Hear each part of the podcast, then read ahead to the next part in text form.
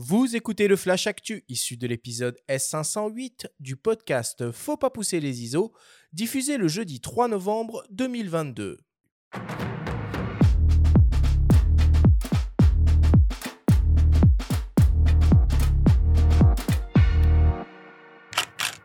Cette semaine, dans le Flash Actu, Canon dévoile la seconde génération de R6, Fujifilm annonce son nouveau modèle de la série XT et Nikon met à jour son Z9. Le Flash Actu vous est présenté par Fox.fr, le site des spécialistes de l'image.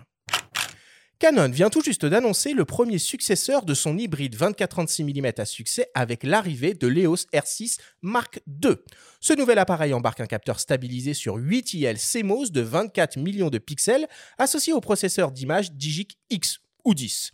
Ce couple offre une sensibilité maximale de 102 400 ISO et des performances en rafale jusqu'à 40 images par seconde avec un système d'obturation électronique et 12 images par seconde en obturation mécanique et intègre même la fonction de prédéclenchement. En vidéo, il est capable de délivrer des séquences 4K 50p et jusqu'au 6K 50p en ProRes RAW via HDMI et l'utilisation d'un enregistreur externe Atomos Ninja 5 ⁇ le boîtier hérite du système autofocus de l'EOS R3 qui est amélioré, avec désormais en plus la détection des chevaux, des trains et des avions. Côté ergonomie, on retrouve une griffe porte-accessoires active, un nouveau sélecteur photo-vidéo identique à l'EOS R5C et un viseur électronique OLED de 3,69 millions de pixels à une fréquence de 120 Hz. Le boîtier en alliage de magnésium est protégé contre les intempéries et Canon annonce une amélioration de l'autonomie de la batterie de l'ordre de 50% par rapport au R6 première génération. Le nouveau Canon EOS R6 Mark II sera disponible à la fin du mois de novembre et proposé nu au prix de 2900 euros. Deux kits seront également proposés, l'un avec un 24-105 mm f4 LIS USM au prix de 4200 euros et le second avec un 24-105 mm f4 7.1 IS STM au prix de 3260 euros. A noter que Canon annonce également un nouveau 135 mm RF f1.8 LIS USM qui sera pour sa part proposé au prix de 2699 euros ainsi qu'un nouveau flash, le Speedlight EL5 avec un nombre guide de 60 qui lui sera proposé au prix de 499 euros. Fujifilm annonce son nouvel hybride APS-C de la série XT, le XT5, un appareil compact et léger, résolument tourné vers la photographie. Dans le nouveau XT5, on retrouve le capteur introduit il y a quelques semaines dans le XH2, à savoir un modèle X-Trans CMOS 5 HR stabilisé sur 5 axes de 40 millions de pixels, associé à la dernière génération de processeurs d'image X Processor 5.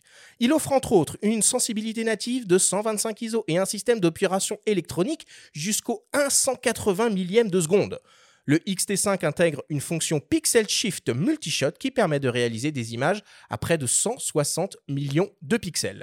Le système autofocus hybride de l'appareil est dopé à l'intelligence artificielle et au deep learning avec de la reconnaissance, détection et suivi de sujets tels que les animaux, les oiseaux ou les véhicules. Le XT5 reprend un design délicieusement rétro avec un viseur électronique central confortable et de nombreuses molettes de réglage. Il exploite également toutes les technologies de simulation de film, 19 au total, qui sont l'une des grandes spécialités de Fujifilm. Enfin, en vidéo, le XT5 permet des enregistrements de séquences jusqu'au 6,2K 30p en 422 10 bits. Il offre le F-Log 2 pour des séquences avec une dynamique d'image de 13 IL. De plus, il ouvre la porte au Apple ProRes RAW 12 bits ou au Blackmagic RAW via sa sortie HDMI et l'utilisation d'un enregistreur externe. Le nouveau Fujifilm X-T5 sera disponible dès le 17 novembre et proposé nu en version noire ou silver au prix de 1999 euros. Des kits avec au choix un 18-55 mm f2.8 ou un 16-80 mm f4 seront également proposés au prix respectif de 2399 euros et 2499 euros.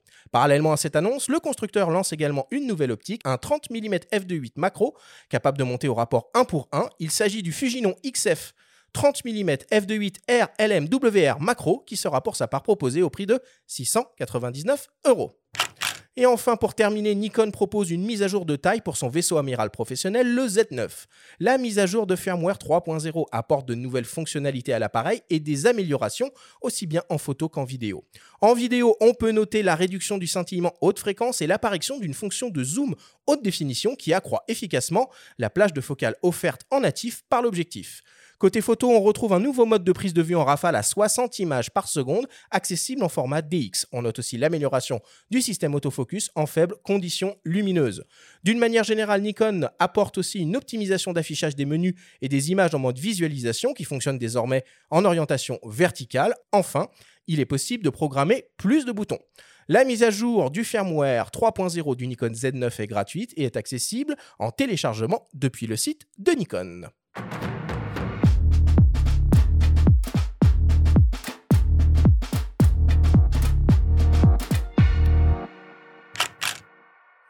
C'est vraiment un festival de nouveaux boîtiers là depuis deux semaines. Euh, Benjamin, euh, Sony euh, la semaine dernière et OM System, Canon et Fujifilm cette semaine, c'est impressionnant. Ouais, c'est copieux. Et puis pour le coup, parlons de plein format puisqu'on va parler d'APS-C. dans une émission APS-C, parlons plein format évidemment. Non, déjà bravo à Nikon pour cette belle mise à jour gratuite du, Z9. Ça, c'est vraiment des choses qu'il faut souligner. On le fait souvent à ces micros. Fujifilm nous y habituait aussi.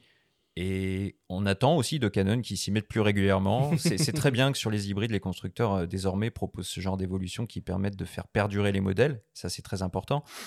Le R6 Mark II, c'est ah, un boîtier qui était euh, assez inattendu quand ah même. Hein. il y a la Coupe du Monde euh, au Qatar qui arrive. Alors, on va pas parler ici de toutes les polémiques qui entourent cet événement. C'est pas le propos.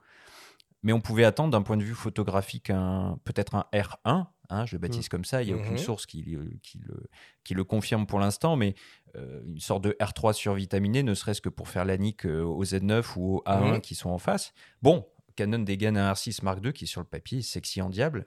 Euh, c'est dingue. Les performances sont absolument délirantes. Quoi. voilà, donc il le positionne au niveau tarif face à la 7.4 clairement. Je crois que là, le message, il est, il est limpide. J'ai pu l'avoir en main brièvement. Hein. J'ai une version bêta en main. Euh, ça m'a rappelé, au niveau du confort de la prise en main, euh, plus la série euh, des 5D, époque réflexe, que des, que des 6D. Je trouve que c'est une série qui se gonfle, en fait, hein, qui se muscle très clairement à tous les niveaux, au niveau des specs vidéo, photo et du gabarit. Bon, je pense qu'on tient, on tient un boîtier euh, vraisemblablement un futur euh, best-seller sans aucun problème. Bah ouais, euh, Sébastien, le R6, c'est un boîtier qui a extrêmement bien marché. Qui a bien Elle est bienvenue cette nouvelle version là. Bien marché. On a encore des difficultés d'approvisionnement sur le R6, ce qui est assez étonnant qu'ils sortent un R6.2. Donc tant mieux, tant mieux pour les gens qui passeront peut-être sur le R6.2 plutôt que sur le R6 qui, que je n'ai pas encore livré. Donc ça, ça peut être une bonne chose.